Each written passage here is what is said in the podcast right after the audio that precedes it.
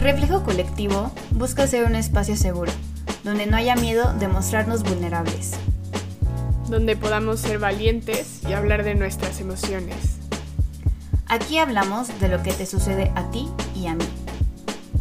Buscamos respuestas, crecer, escuchar lo que tú y los demás piensan y viven para conocernos mejor a nosotros mismos.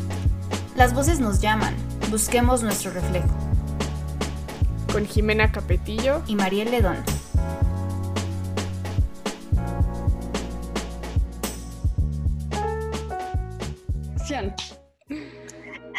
Bienvenidos a un nuevo episodio.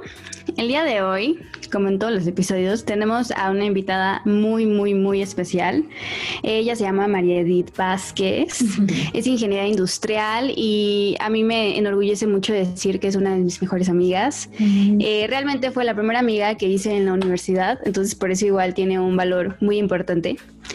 Em, durante cinco años estudiamos juntas la carrera y a partir de, del día uno, la verdad es que hicimos una amistad muy bonita y encontramos a otras dos niñas con las que igual congeniamos demasiado. Y pues ha sido un camino de aprendizajes y, y, de crecimiento continuo, pero igual compartido, que a mí se me hace eso como muy, muy padre y muy único, que siento que todas vamos como muy a, la par en lecciones y aprendizajes y experiencias y, pues el día de hoy la invitamos para que nos acompañara a Jimé y a mí en, aquí en Reflejo Colectivo y pudiéramos hablar justamente un poquito acerca de ese camino que hemos recorrido las tres en, este proceso de, conocernos, ¿no? Y, que lo hemos platicado muchas veces y, es un proceso que es interminable. Yo creo que nunca, nunca va a acabar. Conociendo. Pero entonces em, decíamos, es que es, es, increíble cómo no me conozco, o sea, cómo tenemos un desconocimiento total de nuestras emociones y también de, nuestra, de nuestro cuerpo, de nuestro físico.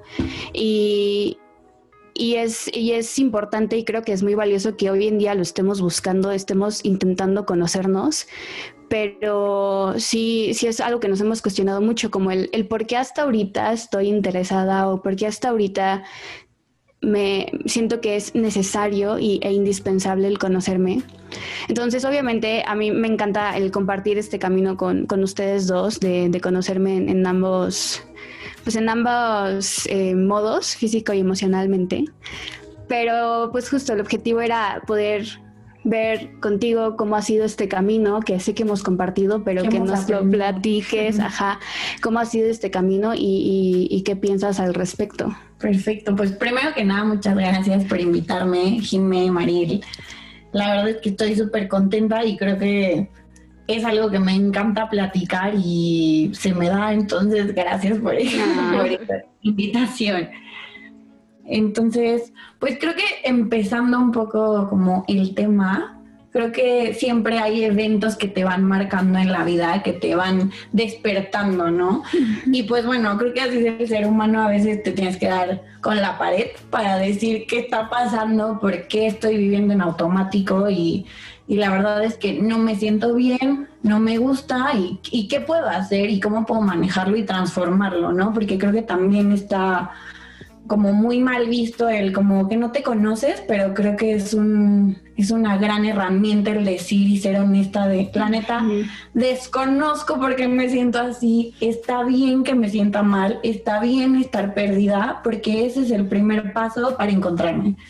Entonces, la verdad es que yo desde chiquita, o sea, he tenido como un pues un caminar muy complejo, porque aunque ahorita me puedo como mostrar y sentir muy abierta y como compartirles esta vulnerabilidad y estas cosas que he vivido, me ha costado muchísimo y, y yo la verdad es que creo que todo, y muchos se pueden como relacionar en que a veces es como me cierro.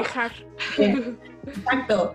Y es como, justo, se reflejan, es un reflejo colectivo en el que es de, pues no sé qué está pasando y mejor no comparto, ¿no? y, y, creo que el vivir así va a ser mejor y no voy a mostrar y no voy a cuestionar.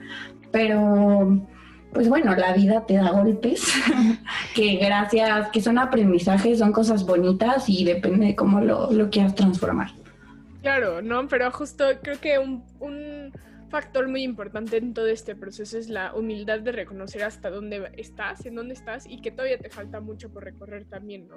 Porque luego pasa que la vida te da un gran golpe, lo superas con todas tus pues herramientas de resiliencia que has ido aprendiendo a lo largo de la vida y dices, "Ay, ya, por fin estoy del otro lado, ya lo logré, y a lo mejor te crees el más poderoso del mundo, del mundo pero pues resulta que... Sí, entonces creo que esta parte de ser humildes, porque luego aparte como seres humanos nos encanta controlar lo más que podamos, ¿no? Controlar todas las variables porque ese, el no tener seguridad sobre lo que hacemos pues nos desequilibra, ¿no? Entonces encontramos buscar el control en donde más podamos, pero luego nos damos cuenta que eso solo a lo mejor nos lleva a más topes, ¿no? Sí, y es más descontrol, o sea, creo que muchas veces entre más quieres abarcar todo y apretar y decir, no, no pasa nada, no pasa nada, más desequilibras todo lo que está a tu alrededor, ¿no? Y te empiezan a explotar cosas por todos lados y es como, puta, ya, o sea, me rindo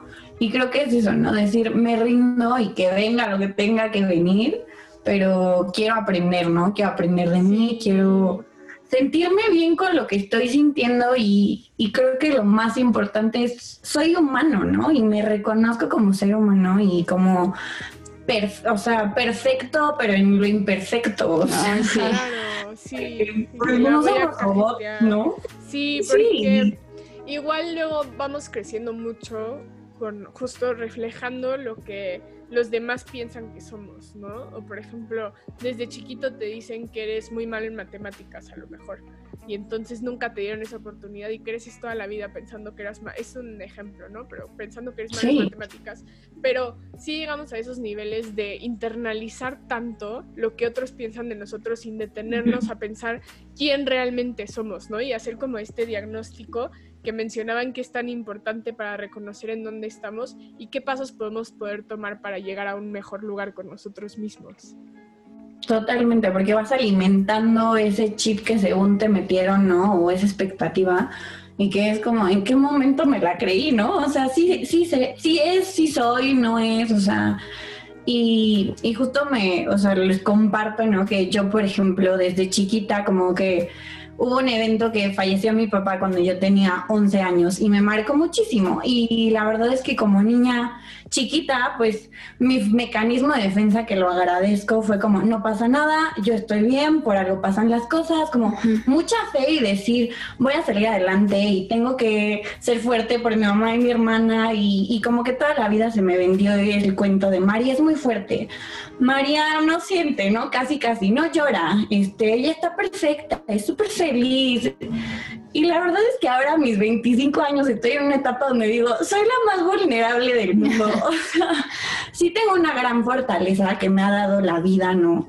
Pero, pero también reconozco que soy súper sensible, soy súper vulnerable, o sea, que a veces digo, Dios mío, siento demasiado, ¿no? O sea, no quiero sentir tanto a veces, pero creo que también es algo muy bonito y que estoy aprendiendo a, pues, reconciliar esa parte, ¿no? De, que a veces veo a, o sea, mi infancia y digo, creo que me sirvió mucho el ser a veces muy como dura y no pasa nada y no pasa nada, ¿no? Y ahora que siento más, a veces digo como no sé por dónde moverme, pero estoy como en este justo conocimiento y aceptación, es decir, tanto esa parte de María fuerte, que sabe lo que quiere y es muy tenaz, como esta María que no sabe lo que quiere, que siente demasiado, que es muy vulnerable, ¿no? Es, soy ambas, pero como cómo ir manejándolo y ir descubriendo esta nueva forma de llevarme conmigo misma, pues ha sido todo un... Y que obviamente en, su momento, y gracias por compartirlo, creo que fue, o sea, es un mecanismo de defensa y en cada etapa de nuestra vida tenemos diferentes mecanismos de defensas. Y que era lo que en ese momento tú necesitabas y que te hace o que te hizo que hoy en día seas la persona que eres y, que, y que es como muy valioso y, también es algo que tenemos que, que agradecer. Y que hoy en día que que te estás dando la oportunidad de ser más vulnerable y de ahora sí decir no tengo que ser fuerte, porque creo que es eso, te estás dando la oportunidad de conocerte o de tal vez entrar un poquito más a, ciertas cosas que, que, te, que, te, mueven, ¿no? No significa que sea un retroceder, sino significa hoy quiero trabajar esto, ¿no? Y, y hace 10 años no podía, por diferentes circunstancias no podía, pero hoy sí puedo y hoy quiero trabajarlo y hoy debo trabajarlo. Y entonces creo que muchas veces tomamos como a la vulnerabilidad como algo negativo o algo que no está bien, o por lo menos yo lo he vivido mucho como a lo largo de mi vida, porque igual soy súper emocional y soy súper emotiva y, todo me pega y todo lo vivo muy intensamente. Y, y realmente una vez, este, justo vi un documental de Brené Brown que decía, es que el ser vulnerable es, la cosa más valiente que puedes hacer en tu vida. El, realmente mostrarte tal y como eres y decir lo que sientes, no cualquiera lo hace y, es, es, tener mucho coraje. Es como ser vulnerable es lo mismo que tener mucho coraje y a mí me hizo muchísimo clic porque realmente eso es lo que sucede cuando te abres y, decides indagar y decides conocerte, estás siendo muy, muy valiente. Sí. Al contrario. Y muy fuerte, ¿no? O sea, como esa fortaleza interna que todos tenemos, pero que a veces no reconocemos, ¿no? Y nos da pena, ¿no? Porque nos enseñaron a no sentir, a que todo está bien, no pasa nada. Pero es un camino muy bonito, o sea, sí, no les voy a decir que es que no se siente feo de repente, ¿verdad? Porque pues es conocerte y, aceptar esas partes de ti que a veces no te gusta tanto, ¿no? Como tu sombra, tal vez. Y decir, amo mi sombra y también vale darle luz y darle foco a eso. Ay, qué bonito. ¿No? Entonces. Sí, justo aprender de eso y dedicarle tiempo, ¿no? Porque como bien decías, dentro de nuestra cultura no, no, es, no existe este hábito como de inteligencia emocional y de reflexión y de autoconocimiento para decir, a ver, vamos a hacer un momento de pausa, ¿no? Y vamos a evaluar cómo estamos, si nos, si nos sentimos de determinada forma, por qué nos sentimos de determinada forma, ¿no? Desde chiquito haces un berrinche, lloras y no, eso está mal, te enojas, está mal, lloras, está mal y estás feliz, ay, no qué llores. bueno, súper bien. Y todos son etiquetas, ¿no? El llorón, el berrinchudo, el enojón. No, y aparte, luego, luego alguien llora y que es la primera reacción de la otra persona, vas y lo abraces. O sea, ese es un ya no llores, es un ya, o sea, te mitigo la, el, la emoción. Cuando al contrario, o sea, claro que hay que saber consolar, claro que hay que saber estar para, porque justo aparte creo que un punto muy importante y que está padrísimo que ustedes dos comparten, así como yo comparto con Mariel porque tenemos una amistad más cercana, es poder crecer y conocerte a la par que tus relaciones con los demás se van desarrollando, ¿no? Entonces, claro que en estas, en estas relaciones tenemos que saber cómo cuidarnos entre nosotros, pero tenemos que saber también cómo cuidar las emociones del otro y no mitigarlas. ¿No? Exacto. Empatía, Sí, justo. Empatía es muy importante. Empatía y, decir respeto, o sea, respeto que te sientas mal, respeto que te sientas feliz y tal vez yo no, porque a mí también me pasaba mucho que como siempre quería estar bien y siempre era la más feliz y así, cuando mi hermana o amigas eran como, se mostraban pues más vulnerables o que estaban sufriendo y le estaban pasando mal, yo era como, no, no, no, ya, o sea, ¿por qué lloras, no? ¿Por qué te haces la víctima si la vida es hermosa y hay un sinfín de posibilidades, no?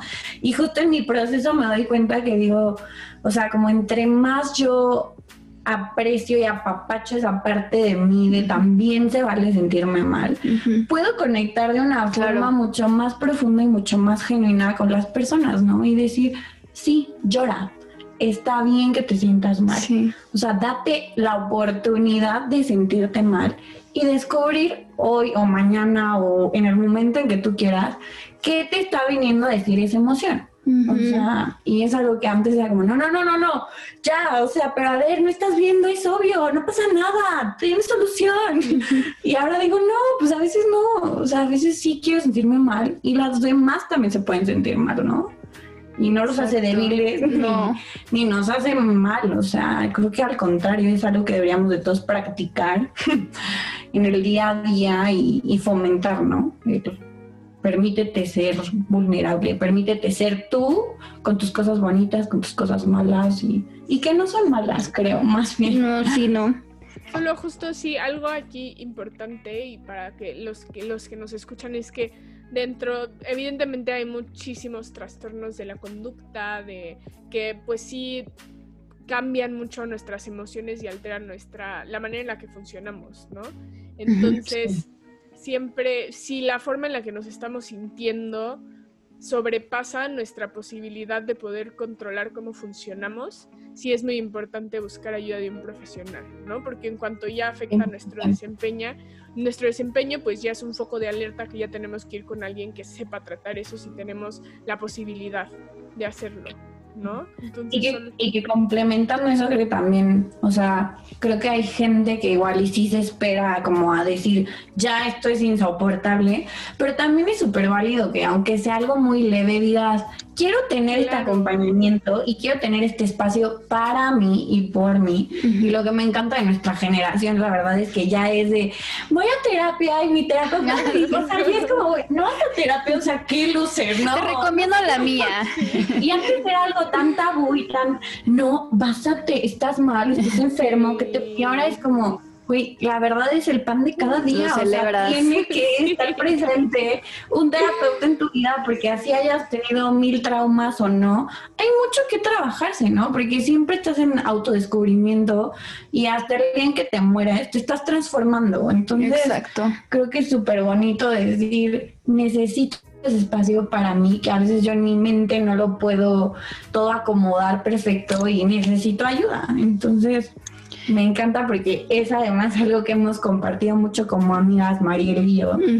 este caminar y este proceso que haces es, que ya estoy harta porque no, porque siento que no avanzo y, la otra es como, no, pero sí, mira, has cambiado, has hecho esto, ahora sientes, ahora expresas, ahora pones límites, ¿no? Entonces es muy bonito que también te rodees como de ese grupo de, pues es como, me habían dicho, se llama como tu Ay, no es grupo de ayuda, pero como tu... ¿Espacio de apoyo?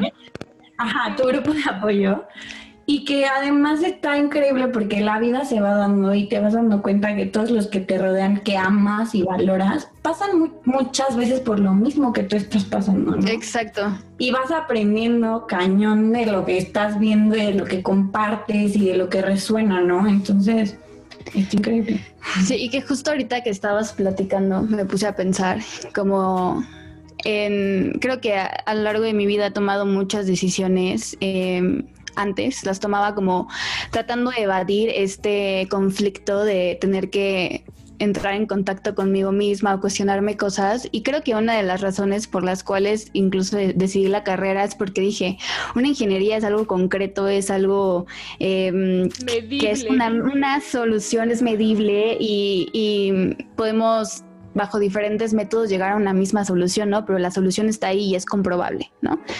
Y, y yo creo que doy muchas gracias de que a pesar de haber escogido una, una carrera como tan exacta, em, tengo pues a mi mamá que, que, pues es lo contrario, ¿no? Es como un artista. Entonces, eh, creo que el haber estado con ella me, hizo que a pesar de haber tomado una carrera tan, tan cerrada en algunos aspectos, yo siguiera en contacto con mis emociones, ¿no? Y entonces aparte entro a la universidad y encuentro a estas tres amigas que son igual, quieren cosas concretas, quieren cosas que ya estén dichas y hechas y y de todos modos nos, nos, adentramos a esta búsqueda de nosotras mismas y, está padre porque entonces somos personas más completas, más íntegras, más, no sé, más em, integrales, ¿no? Sí. Siempre. Y también otros dos años después me encuentro con, contigo y, con Ale y con todas las niñas de, de iLab que estuvimos.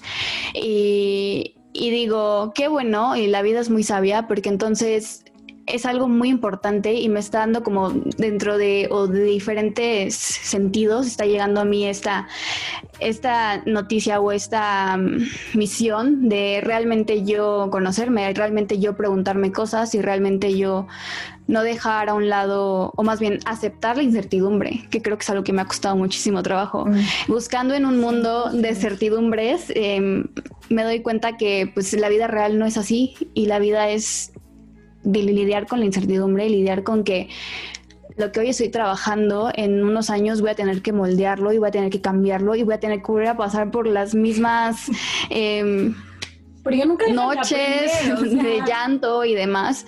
Ajá, voy a tener que volver a, reconstruir todo lo que está en mí. Entonces, si digo, yo creo que por más que uno quiera huir de este camino, es mejor que lo abracemos, es mejor que, que digamos, hay que seguirle, hay que entrarle y hay que conocernos y, y pues qué mejor que como tú decías María, el, el, encontrar este grupo de apoyo que, que pueda estar contigo y que también pueda compartir cosas parecidas o te puedas reflejar justamente en lo que ellos están aprendiendo y viviendo y creciendo. Y creo que eso es como muy, muy bonito. La vida es muy sabia. Entonces ahí te pone. Te pone a las personas, ¿no? Y y también como el reconocer que, que no todo lo puedes hacer tú, que no eres todopoderoso y que aunque son tus traumas o tus preocupaciones, tus tristezas, cuentas con alguien, ¿no? y que no está mal que no puedas. Y que justo el decir ayúdenme no te hace menos valiente, ni menos capaz, ni menos fuerte, ¿no? Ni menos, o sea, más bien te hace ser mucho más persona, ser humano. Y a mí es algo que me ha costado y que he ido trabajando en el decir, me permito pedir ayuda, ¿no? O sea, porque justo lo que dices, creo que la carrera que escogimos refleja perfectamente esta parte de nosotras un poco controladora, ¿no? De querer tener la respuesta perfecta, la solución perfecta, tener un abanico de posibilidades para ser súper chingona y así. Y a veces, pues no, no soy chingona y me siento mal, ¿no? Ayúdenme. Entonces está bonito como ir viendo cómo en tu vida vas creciendo y cómo se va transformando y, y que verdaderamente esas personas que son importantes y que generan un cambio en ti, siempre van a estar presentes. Sí, completamente. Sí, no, me, me, encanta, me encanta. Y creo que justo el reconocer que cada una de las personas que está alrededor de nosotros tiene una experiencia distinta, que justo en esa diferencia pues nos puede ayudar muchísimo a nutrir nuestra perspectiva ¿no? Entonces es, muy valioso estar abiertos, aprender de los demás, ser lo suficientemente valientes como para mostrarnos vulnerables, ¿no? Que es lo que acaban de decir, porque al final, pues, al exponerte, al decir no estoy bien, al decir necesito ayuda, le estás dando chance a la otra persona de, estar, de entrar, conocer a tu sombra, ¿no? y de poder usarla contra ti en algún momento, ¿no? Entonces, también creo que la confianza es súper importante y también es un acto muy valiente, ¿no? Es el de confiar en otra persona, de dar el primer paso, ¿no? Muchas veces la vida, justo yo creo que uno de los grandes, este, como habíamos dicho al principio, como topes que te puedes dar es darte cuenta que a lo mejor que alguien en, que confía, en quien confiabas, pues a, lo, mejor se aprovechó de ti, ¿no? O no tenía las mismas intenciones en una relación contigo. Y eso es algo súper duro, ¿no? Es muy duro más para, por ejemplo, yo que me considero de repente medio, no ingenua, pero no me gusta creer en que la gente puede ser mala, ¿no? Y eso es muy peligroso porque sí existe gente muy mala en el mundo, ¿no? Eso no significa que todos sean así ni que después de una situación así nos tengamos que cerrar, ¿no? Pero sí, yo creo que es como una de las crisis más importantes en la vida de alguien para después poder salir y reconocer y tener más un ojo crítico, ¿no? De en quién vamos a confiar. Y es muy curioso cómo cada uno de nosotros se va haciendo como esta, pues estas cosas que busquen a alguien inconscientemente y que, por ejemplo, que en ustedes dos dijo, ay, pues yo voy a confiar en ti, ¿no? Y que yo confíe en ti, Mariel. Entonces, eso es algo también súper valioso que también creo que hay que agradecer mucho, ¿no? Ay, sí, maravilloso, me encantó porque realmente creo que, que sí, es, es, completamente real. O sea, uno, uno va agarrando como, no práctica, pero sí vas logrando identificar bien con quién te sientes a gusto hablando de cosas que son importantes para ti y, quién, porque obviamente el, ser vulnerable es algo muy valiente, pero no por eso tienes que hacerlo con todos. y entonces uno, uno identifica y dice, contigo sí, porque es recíproco y porque me aportas y yo te aporto y estamos aquí para, para esto, ¿no? Igual y por eso nos encontramos en esta vida pero sí creo que, es, que es muy valioso y muy bonito eso, el, tú lograr identificar con quién hablar y con quién confiar y que, y que si sucede algo feo o en alguna situación pues no sale bien, no te cierres, como tú dices, no te cierres a que entonces ya con ninguno puedo hacerlo porque pues no, hay gente que sí lo va, a, lo va a valorar y hay gente que sí va a estar ahí para ti. Y no viene que aprendas, ¿no? Ir aprendiendo y ir trabajando esa herramienta que, que, yo creo que la llamaría intuición un poco, sentido común tal vez también, de decir, con ella estoy conectando a otro nivel, ¿no? Y, y porque es mucho de energía, o sea, bueno, yo soy mucho de energía y creo que sí lo sientes, o sea, las personas vibran diferente y y es sentir esta intuición de decir, ella es importante y con ella puedo tener algo. Y, yo sabía, ahorita retomo el tema, o sea, a ti te vi el primer día de clases y dije, ella, o sea, se ve súper linda, se ve callada, estaba de que Maril súper sentadita, así lista para, y yo estaba de que viendo qué ondas para socializar con ella, o sea, y la verdad es que no me imaginé en ese momento que te convertirías en una de las personas más importantes en mi vida, ¿no? Y, y que pues estamos hoy aquí platicando y hablando de esto. Que, y abriéndonos y siendo vulnerables. Exacto. Que muchas veces pues ni por aquí te pasa, ¿no? claro, sí, no, no, y esto de la intuición que dices es importantísimo porque también es lo último que nos enseñan, ¿no?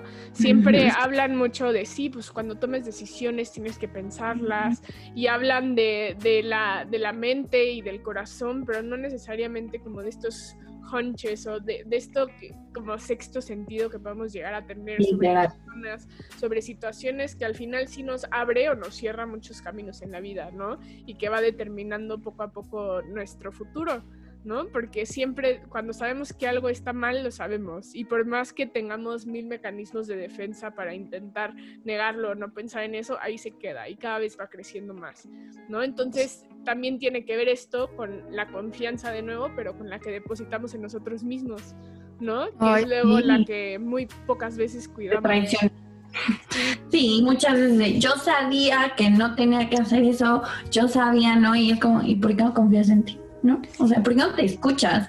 Y también creo que aquí habla mucho como de la desconexión que tenemos con nosotros mismos y como con estas raíces, pues de nuestros antepasados o como lo quieran ver.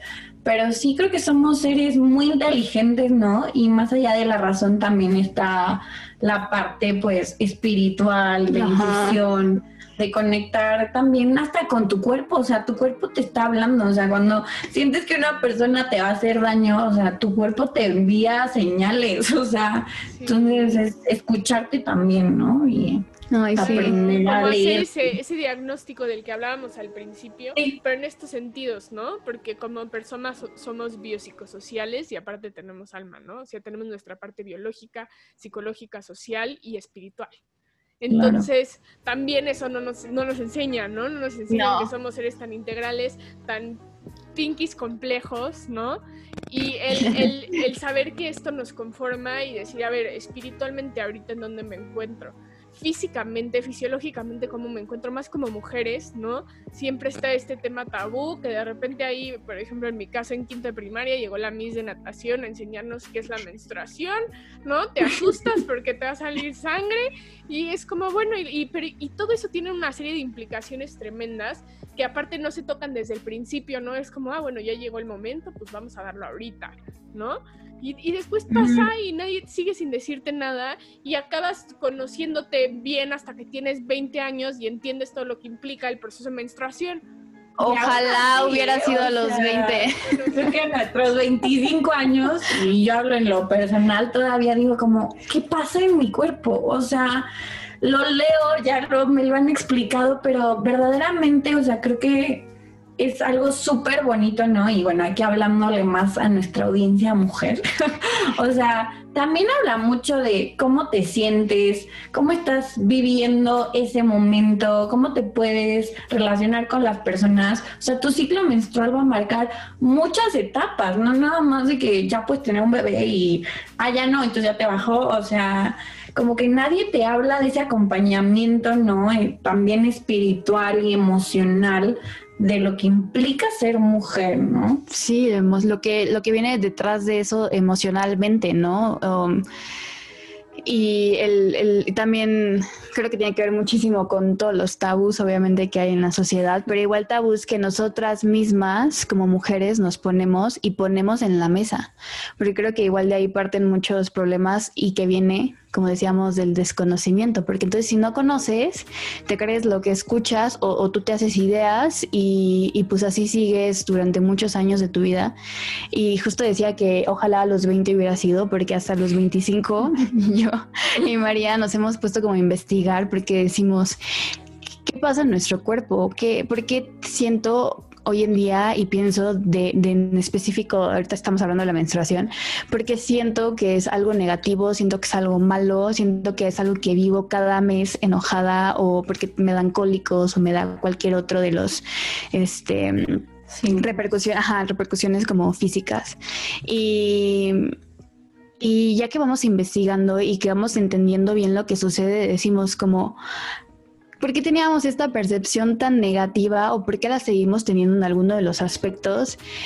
Y, nunca nos detuvimos antes a querer investigar, a querer conocer, a querer desmentir ideas que tenemos y, está cañón en el como este balde de agua de, de saber que de realidad de realidad y de decir es que todo parte del desconocimiento, tanto físico como emocional.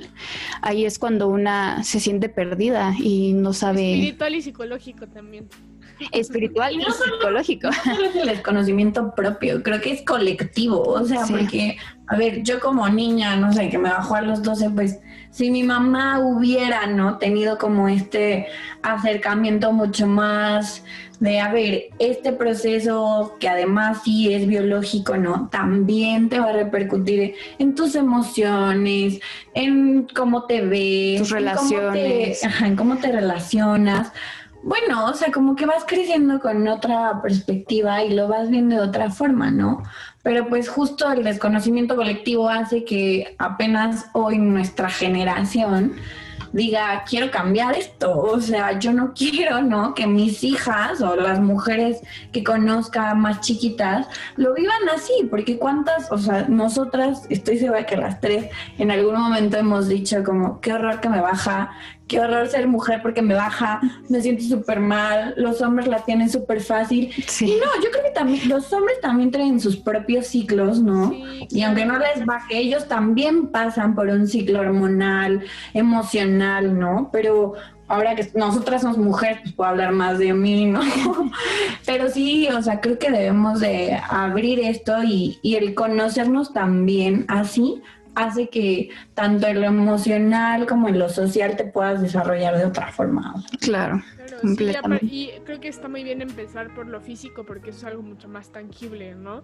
Sobre todo para que los que no estén acostumbrados a hacer este tipo de pausa para ver a ver qué onda, está bien empezar con a ver qué onda con mi cuerpo, cómo estoy ahorita, cómo me siento, cómo me he sentido en la cuarentena, a lo mejor que mi que pues mi desempeño físico ya no es el mismo simplemente porque no me tengo que desplazar al lugar al que trabajo, ¿no? Entonces, ¿cómo está ahorita eso? Y con base en eso a lo mejor irnos haciendo preguntas de cómo estoy emocionalmente, ¿no? ¿Qué tanto me he cuidado? ¿Qué tanto me he descuidado? cómo estoy cuidando las relaciones con mi entorno, ¿no? Con mi casa, qué tan ordenada, tan desordenada la tengo, con mi mamá, con mi papá, con mi hermano. Ahora, por ejemplo, yo que he regresado a vivir a mi casa después de seis años de vivir fuera, ¿no? Pues sí es como toda una reestructuración y un diagnóstico de cosas que ya no te tenías que hacer, pero que tienes que regresar, ¿no? Pero es importante llegar a ese punto de saber qué preguntas hacerte, ¿no? y de justo saber qué es lo que desconoces de ti mismo para conocerte.